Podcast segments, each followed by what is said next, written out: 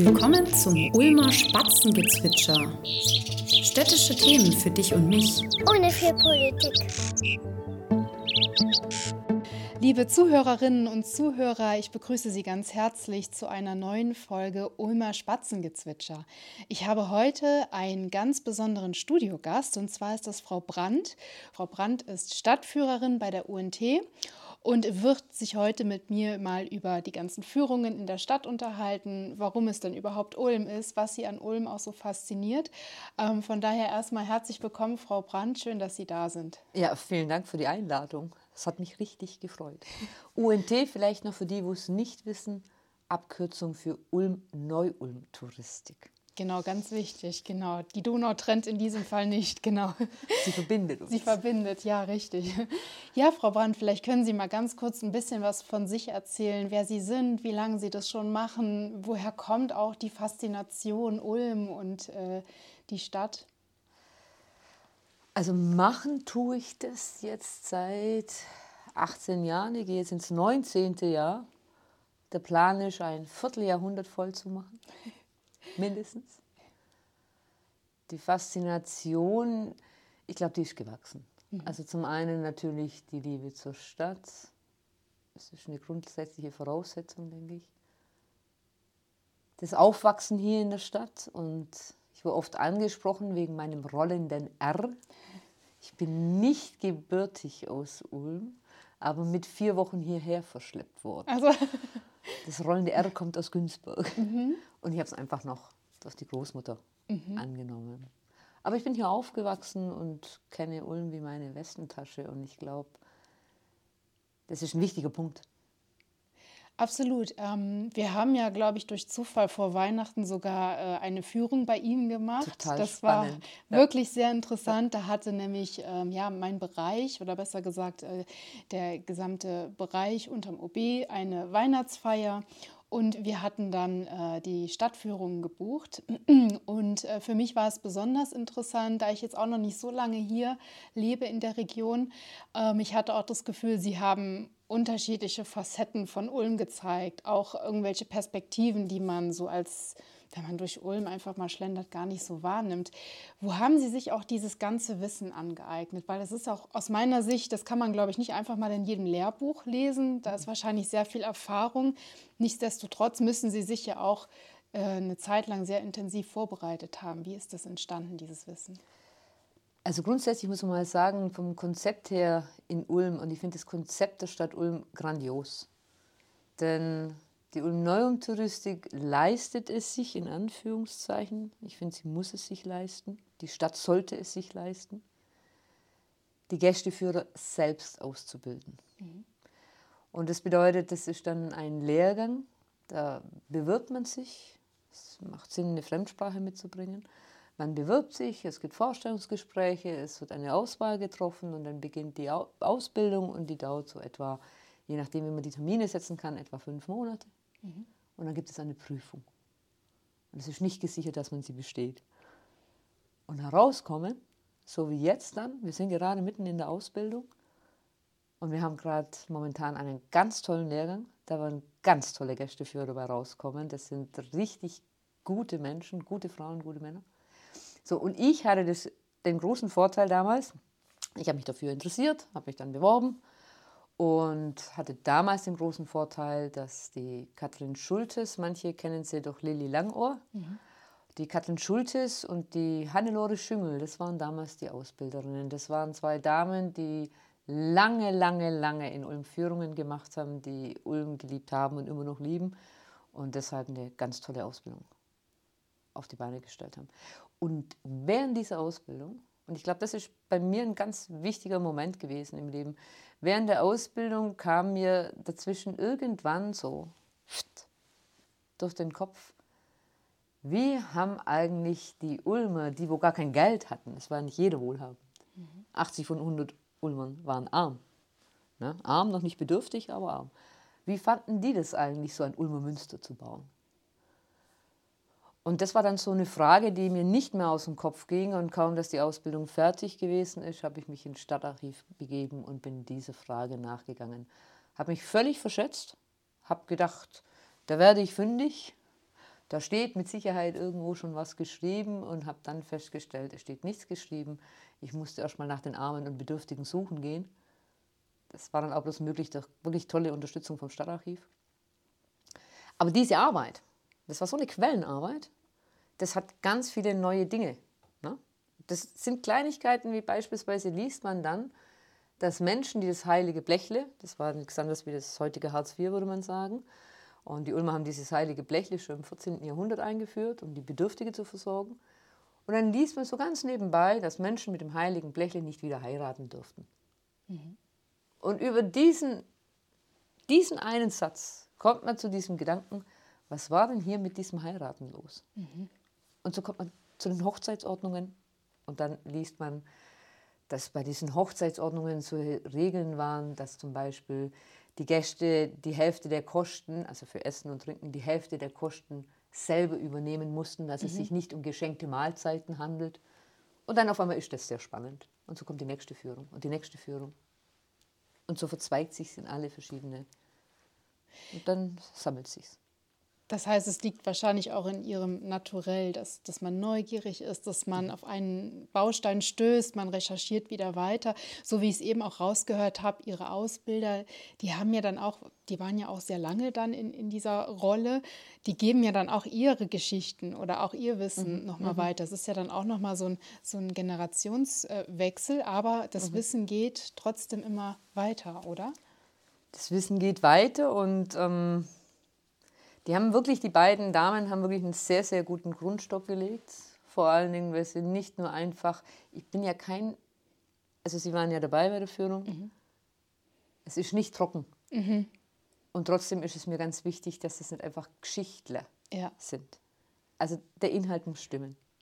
Und das haben die zwei Damen damals schon gut vorgegeben. Quellen, Quellen, Quellen. Und wo es keine Quelle gibt, das wird nicht erzählt. Ja, voll gut. Also ich kann mich an eine, also Sie haben ja viele Geschichten an dem Abend erzählt, an eine, die ist mir besonders äh, im Kopf hängen geblieben, weil es einen auch noch mal zum Nachdenken angeregt hat. Äh, da waren wir vor der Zuckerbäckerei mhm. und haben das Zuckerbrot äh, probiert und Sie haben dann erklärt, ähm, da hat man ewig drauf hingespart damals, um unterm Weihnachtsbaum dieses eine Zuckerbrot zu haben. Um mhm, auch einfach mhm. nochmal sich zu besinnen, wie selbstverständlich heutzutage viele Konsumgüter sind. Also wie haben damals auch die Menschen gelebt? Wie kommen sie auch an so eine Geschichte? Also woher wissen sie, wissen sie das? Im Grunde ist es natürlich so, dass es einmal darum geht, ähm, die Dinge richtig einzuordnen. Man muss auch immer schauen. Also mit diesem Zuckerbrot zum Beispiel, es gab eine Zeit, da konnte sich jemand gar nicht einfach das Zuckerbrot kaufen. Mhm. Da war es vom Ulmer Rat geregelt, dass man Zuckerbrot nicht einfach kaufen durfte. Das wurde überhaupt nur hergestellt, wenn besonders hochwohledle Geborene zu Besuch gewesen sind. Ne? Und dann gibt es natürlich, das ist eigentlich ähnlich wie heute, nicht jeder kann heute eine Gans an Weihnachten. Mhm. Ja. Nichts anderes ist es. Mhm. Ne? Also auch wenn man so sagt, so dieses ewig drauf hingespart, also man muss es einfach natürlich einordnen. Ne? Mhm. Und so wie heute sich viele keine ganz mehr beim Weihnachtsessen gönnen können, weil sie sagen, da spare ich jetzt lieber und das muss jetzt doch nicht sein. Ähnlich war es damals mit mhm. dem Zuckerbrot. Vor allen Dingen muss man vielleicht auch nochmal eingrenzen mit dem Ulmer Zuckerbrot. Mhm. Weil Anis, Fenchel, Malaga-Wein, Rosenwasser, das war noch nicht teuer. Mhm. Auch speziell, ne? ja, ja, absolut. Also selbst wenn man es selber zubereitet hat, das war natürlich mhm. Großer Aufwand. Mhm. Und ähm, woher kommt Ihre Leidenschaft zu Ulm? Also warum ist es nicht ähm, Günzburg oder München? Oh, ich liebe Günzburg auch. Keine Frage. ähm, also ich glaube tatsächlich, dass es für mich also Ulm ist für mich tatsächlich, und ich glaube auch, dass sich das in der Geschichte durchzieht. Also Ulm ist ja einerseits heute eine Großstadt. Wir haben über 100.000 Einwohner. Mhm. Und wir haben trotzdem noch dieses Kleinstadtflair. Und jetzt bin ich ja noch jemand, wo viel Ivo Gönner mitbekommen hat. Und das fand ich immer besonders genussreich. Wenn man am Samstag auf dem ne, Samstag mit der Gruppe da steht und es flaniert ein Ivo Gönner an einem vorbei, hält an, sagt ein paar nette Worte und wünscht viel Spaß. Und sowas gibt es halt in der Großstadt, also jetzt im, im, im klassischen Sinne zumindest nicht. Und ich finde es einfach einen totalen Genuss, dieses Eingebettetsein in dieser Stadt, natürlich auch mit Fischerviertel, Gaberviertel, Handwerkerviertel auch. Ja. Ähm, dieses Eingebettetsein und trotzdem hat man ein Angebot wie in der Großstadt. Also ist natürlich nicht vergleichbar mit Berlin oder sowas, aber mhm. ich finde es vollkommen ausreichend. Entdecken Sie auch noch immer neue Seiten an Ulm? Immer. Immer? Jeden Tag. Mhm. Es gibt keinen Tag, also es kommt natürlich darauf an, wie aufmerksam ich durch die Stadt gehe, aber es gibt keinen Tag, an dem ich nichts entdecke. Das können Kleinigkeiten sein. Zum das Beispiel? können dann zum Beispiel Dinge sein, wir, wir haben doch neben dem Münster dieses, jetzt fällt mir das Wort nicht ein, wo wir die Stadt dargestellt haben. Mhm, das Diese, Modell. Das Modell, mhm. Dankeschön. Dieses Modell. Da ist die Spitze vom Münster abgebrochen. Mhm. Ich weiß nicht, wie lange das schon ist. Mir ist es letztes Jahr aufgefallen. Das sind Kleinigkeiten. Ne? Ähm, es sind dann aber natürlich auch, dass ich an einem Gebäude vorbeilaufe und einfach an der Fassade entlang hochschaue und dann plötzlich eine Figur entdecke. Mhm. Oder plötzlich sehe, dass da tatsächlich nochmal ein Wappen ist oder sowas. Also es können solche Dinge sein. Es können gewisse Entwicklungen sein, dass ich dann so denke, ja, in der Donau war es auch schon mal schöner. Ähm, man konnte sich da eher bewegen, auch mit Gruppen. Mhm. Heute ist es sehr schwierig oft, weil es unglaublich laut ist und das mit den Gästen wirklich auch schwierig wird. Also ein Soundblaster neben dem anderen. Also es können auch so ganz normale Alltagsdinge sein. Und wenn ich zum Beispiel ins Stadtarchiv gehe, mir geht es da häufig so, dass ich dann ganz gezielt hineingehe. Also eine Zeit lang habe ich ziemlich viel über der Albrecht Baublinger auch recherchiert, aber eher so aufgrund von diesem Heilige Blechle. Und ich gehe ganz konkret ins Stadtarchiv und mit einer konkreten Frage im Kopf. Und es vergehen vier Stunden und ich blätter in diesem, es gibt das Ulmer Intelligenzblatt. Mhm. Ich sage immer, das war so ein Vorläufer vom Ulmer Wochenblatt. Ah ja. Und da kann man sich verlieren. Und mhm. da vergehen Stunden, da konnten vier Stunden vorbeigehen und ich wusste am Schluss nicht mal mehr, mit welcher Frage ich kam. Aber ich habe ganz viel Spannendes entdeckt. Ja, voll schön. Das ist, äh, bringen Sie ja dann auch mit, ne, das Interesse. Und ähm, ja, haben Sie Lieblingsorte in Ulm, wo Sie sagen, das ist Ihr absoluter Lieblingsplatz? Welcher wäre das? Vielleicht gibt es auch mehrere wahrscheinlich. Mhm. Also es gibt tatsächlich nicht so einen absoluten Lieblingsplatz. Und dann kommt hinzu, dass sie, das hört sich jetzt, also ich fühle mich manche Plätze beraubt. Mhm. Und die haben noch keinen würdigen Ersatz. Oder sind jetzt nur noch begrenzt. Was meinen Sie? Welche Plätze meinen Sie? Der Rosengarten fand ich zum Beispiel, das war für mich so ein Ort der Ruhe, das fand ich wunderbar. Mhm. Und dann gab es, ich weiß gar nicht, wie es jetzt aktuell dann ist, aber dann gab es eine Zeit, da war es nicht mehr schön. Da waren dann Soundblaster, Musik. Das mhm. mag ich dann nicht. Ähm, die Zentralbibliothek, oben der Spitz. Wenn man ein paar Führungen hat, so Pause, die Ruhe genießen, den Ausblick, es ist ruhig, man kann was lesen, man kann verweilen, ist ein wunderbarer Ort. Mhm. Also die Zentralbibliothek, finde ich, ist ein Segen. Und dann sind es auch solche, solche Plätze, ich meine, da geht mir jetzt nicht unbedingt täglich hin, aber auf den Türmen des Münsters liegt die Steigerung. Mhm. Das ist, glaube ich, so ein Ort, der wird immer bleiben. Mhm. Immer besonders auch, mhm. ja, absolut. Jetzt bietet ja auch die UNT verschiedene Führungen an, auch zu verschiedenen Themen. Ne? Das, äh, einmal habe ich auch gelesen, Ulmer Stadtmusikanten oder Nachtwächter. Dann gibt es sogar eine Führung zur Pest in Ulm. Jetzt haben Sie mir auch im Vorgespräch erzählt, Sie strecken schon Ihre Fühler aus für ein neues Thema. Das geht in Richtung Crime, also Verbrechen. In Ulm möchten Sie schon ein bisschen was dazu erzählen, was Sie sich da vorstellen? Ja, ja, also die Fühler sind schon fertig sozusagen. Ähm man muss sich vorstellen, man beginnt eigentlich immer so ein Jahr vorher das Konzept für eine neue Führung zu entwickeln. Und ich habe lange Zeit ja auch ähm, die Erlebnisführungen im Gewand gemacht und eben auch Bettlerführung und Lügengretel und so weiter. Und jetzt sind wir Gästeführer ja auch nur Menschen. Und mir ist die Lust am Gewand verloren gegangen. Also ich glaube, es hat auch alles so seine Zeit. Ne? Und tatsächlich ist es auch so, dass ja, das mit dem Mittelalter, mittlerweile ist es, oder momentan zumindest ist es so, dass ich andere Zeiten ganz arg spannend finde. Und schade finde, dass wir immer am Mittelalter hängen bleiben. Dass ich manchmal schon denke, jetzt ist langsam aber auch abgefrühstückt.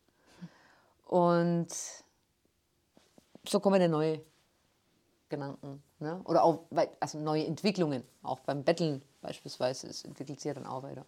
So, und eine neue Entwicklung ist, ähm, die ist jetzt schon am Start, ähm, das ist die True Crime.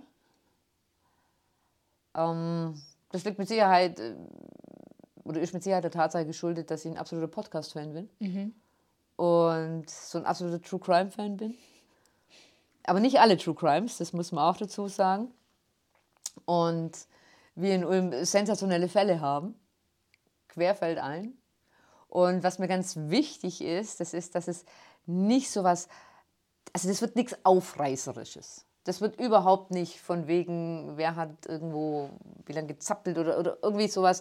Also die Podcast-Fans, die Sabine Rückert und Zeitverbrechen können, also das wäre so dieses Niveau, was wir anstreben. Ähm,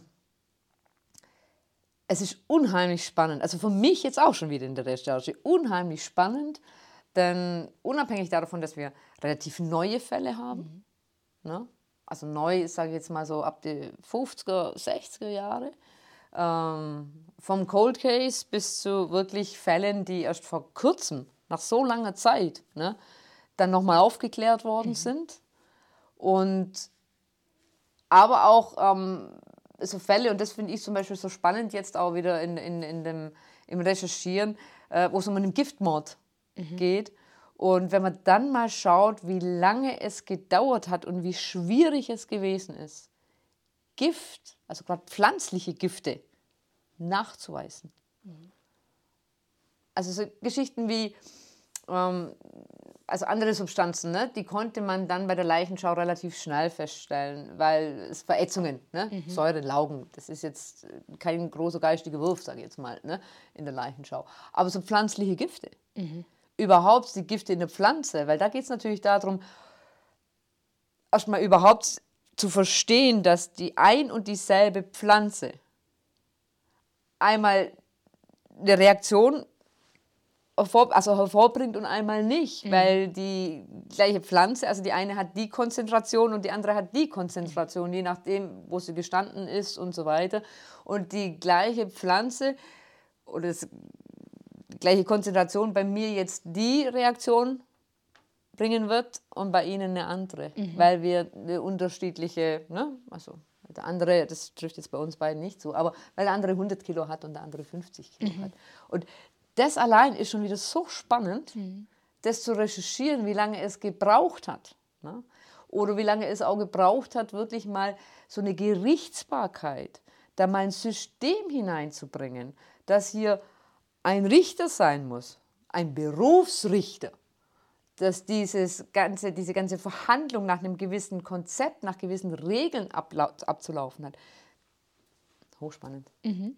Und da schauen wir überall hinein, aber in einem, ich will jetzt mal behaupten, in einem guten Umfang. Mhm. Wollen Sie ein bisschen andeuten, um welche Fälle es gehen könnte? Oder soll das eine Überraschung bleiben? Nein, wir lassen es als Überraschung. Okay. Aber sie sind alle gut. ja, ich habe gelesen, ab März, ne? Geht's los? Ja, ähm, ab März gehen die öffentlichen, mhm. wo es so los sind. Aber was ich total spannend finde, weil es gibt ja manchmal so Führungen, die bringt man an den Start.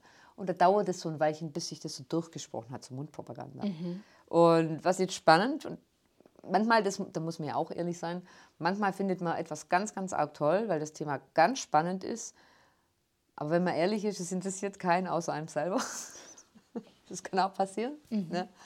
Ähm, oder äh, man stellt fest, man hat den Text irgendwie so gemacht, dass sich die Menschen was völlig anderes vorstellen drunter und das dann irgendwie so der Hemmschuh ist. Bei der True Crime finde ich spannend, weil sie ist schon gebucht. Also mhm. ich habe jetzt schon True Crime Führungen. Also da scheint wohl tatsächlich nicht nur, also da scheint es nicht nur ich zu sein, die das interessiert.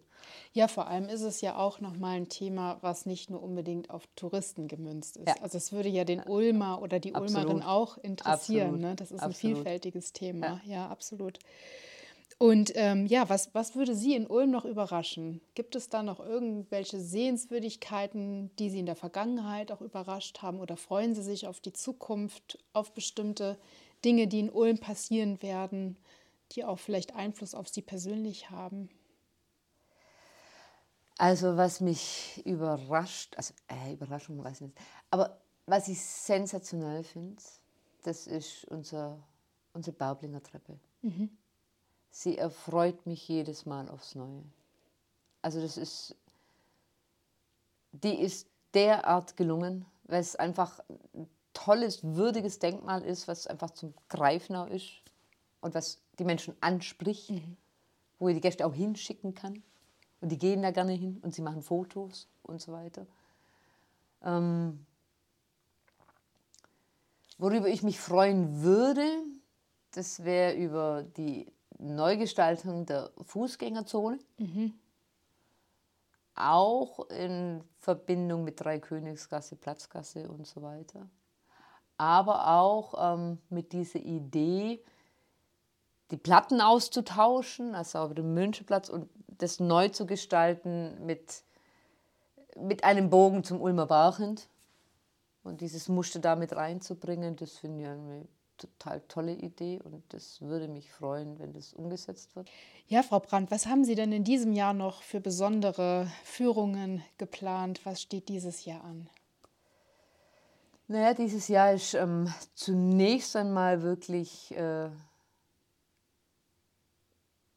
der Abschluss der neuen Gästeführer, was ja letztes Jahr schon begonnen worden ist und deswegen war klar, dieses Jahr wird nicht so viel Neues gehen. Ähm, da ist aber speziell ähm, die True Crime, wie gesagt.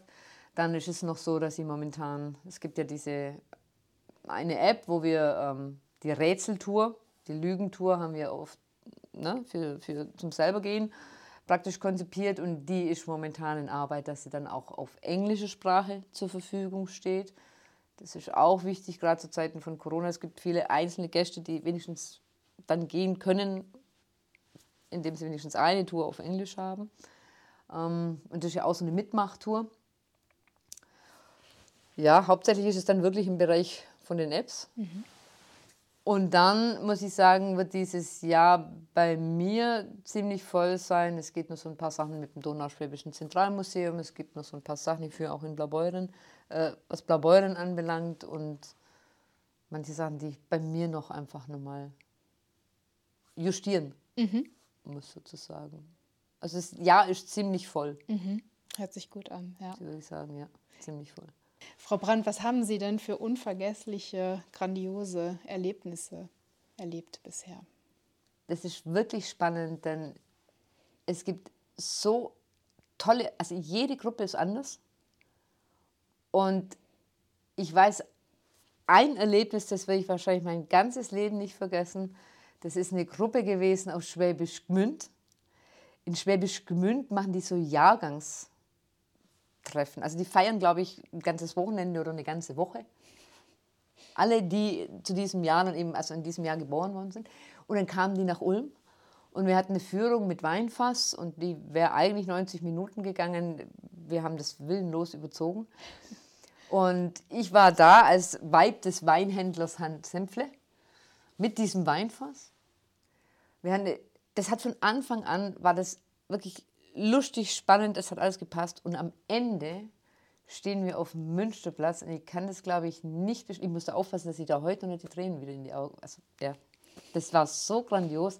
Und wir stehen auf diesem Münsterplatz und es waren 50 People. Also es ist ja auch nicht wenig, ne? Es sind 50 People und die haben alle angefangen zu singen und haben mir ein Lied gesungen. Oh. Und es war so, also die konnten wirklich, also es hat sich einfach toll angehört, mhm. wenn 50 Menschen da plötzlich die Stimme erheben und plötzlich singen. Und eben, so wie jetzt. Mhm. Da steht man dann da und hat die Tränen in den Augen und denkt sich, was alles möglich ist im Leben. Was alles möglich mhm. ist. Schön. Und so was ähnliches hatte ich dann später nochmal mit einer mit einem Männerchor. Die haben auch ganz, also das ist einfach beeindruckend. Schön. Ach super, ja. ja, sowas vergisst man dann auch nicht, ne? weil man nee. auch so viele Begegnungen mit unterschiedlichen Menschen hat. Mhm, und mhm. ich glaube, das bestätigt einen dann auch nochmal selber in seiner Arbeit auch. Ne? Also, dass Absolut. das ja auch dann passt. Ne? Und es ist so, es sind so ganz unterschiedliche Dinge. Also ich weiß, einmal habe ich mit einer Gruppe über die Stehbronzerhose gesprochen. Mhm. Und ich hatte eine dabei und habe gesagt, dass es gar nicht so einfach ist, so eine Stehbronzerhose. Also mittlerweile muss man sie sich eigentlich anfertigen lassen. Und dann bekam ich ein paar Wochen später ein Paket mit zwei Stehbronzerhose drin. Und da war eine Dame dabei und die hat es mitgehört und hatte mir dann einen Brief geschrieben. Sie hat noch in ihrer alten, das war eine ältere Gruppe eben auch, und sie hat da in ihrem Ding noch Stehbronzerhose gefunden. Ach, witzig. Das sind Außerhöhe. Mhm. Ja. Ja, Hat ganz tolle Erlebnisse. Ja, schön. Ja, super. Und das muss ich vielleicht auch noch sagen, mhm. das ist natürlich auch grandios. Dadurch, dass ich diese Führung habe, darum prüfe, wer sich ewig bindet. Mhm. Und da melden sich ja, also klassischerweise sind es Hochzeitsgesellschaften, die nach dem Standesamt, dass ich sie vielleicht auch schon am Standesamt abhole. Ah, und dann die dann spät, nach ne? dem Standesamt dann diese Führung machen mhm. mit ihrer Gruppe. Und äh, dann sind es aber auch noch Junggesellen, Junggesellinnen. Mhm. Also die buchen das auch. Und da hat man auch ganz tolle Erlebnisse, gerade bei diesen Hochzeiten, mhm. goldene Hochzeit, wenn man dann sieht, da kommt eine Gruppe und das sind die, das, das Hochzeitspaar und die kommen mit ihren Enkel, Urenkel und man sieht, was aus diesen zwei Menschen plötzlich entstanden ist, weil die ne, alle dabei sind. Irre. Und da hatte ich vor drei oder vier Jahren zwei Männer, die geheiratet haben. Ah, schön. Spektakulär. Und die hatten auch, also alle Gäste, die kamen alle in Lederhosen. Mhm. Und das war auch, die kamen alle aus München und haben die so bayerisch. Mhm. ja. Ja, sowas vergessen sie dann wahrscheinlich nee. so schnell gar nicht. Ne? Das sind ja dann auch einprägsame Erlebnisse mit den Menschen auch, ja. Ja, und man mhm. merkt dann immer, also bei manchen sage ich das auch, dass man über diese Schiene, das, das, man muss es ja auch, ich bin Teil ihrer Hochzeit. Mhm. Und da ist es natürlich auch so, dass man, gerade wenn man dann morgens und dann regnet es oder dies oder das, und man denkt sich, um Gottes Willen, jetzt heiraten diese zwei Menschen und jetzt regnet es. Und dann ist man natürlich, ich will nicht sagen besonders bemüht, ich bin immer bemüht, aber es ist ja besonders wichtig, äh, dass man schaut, dass man auch da nochmal, wenn auch da vielleicht ein bisschen die Stimmung gerade kippt, weil da jetzt halt mit diesem Regen und die sind womöglich schon eine halbe Stunde bis zum Treffpunkt gelaufen und die einen haben nicht die richtigen Schuhe, dass man das irgendwie wieder so rausholt, mhm. ähm, weil man einfach weiß, das ist der Tag. Mhm. Man ist Teil von mhm. diesem Tag. Das ist eine Ehre auch, ja. Ja, also ich, ich empfinde es so tatsächlich. Ja, ja doch, ja. denke ich auch, dass man dann so Bestandteil von ja. einer Hochzeit ist, das ja der wichtigste Tag im Leben sein mhm, soll. Mhm, ne? Ja, vielen Dank, Frau Brandt, für das äh, schöne Interview. Äh, wer sich näher über die Führungen informieren möchte, schaut einfach mal auf der Homepage der UNT vorbei. Dort sind verschiedene Führungen nochmal aufgelistet mit Beschreibungen und dort kann man auch verschiedene Führungen buchen. Ähm, es war sehr schön, Frau Brandt, dass Sie da waren. Ich bedanke mich ganz herzlich für das Gespräch mit Ihnen. Ich danke auch. Mir hat es jetzt Spaß gemacht, in Erinnerungen zu schwelgen. Vielen Dank. danke. Ja, liebe Zuhörerinnen und Zuhörer, jetzt sind wir schon am Ende unserer Sendung angelangt. Ich freue mich, wenn Sie wieder einschalten und wünsche Ihnen bis dahin eine gute Zeit. Vielen Dank und bis dahin. Tschüss.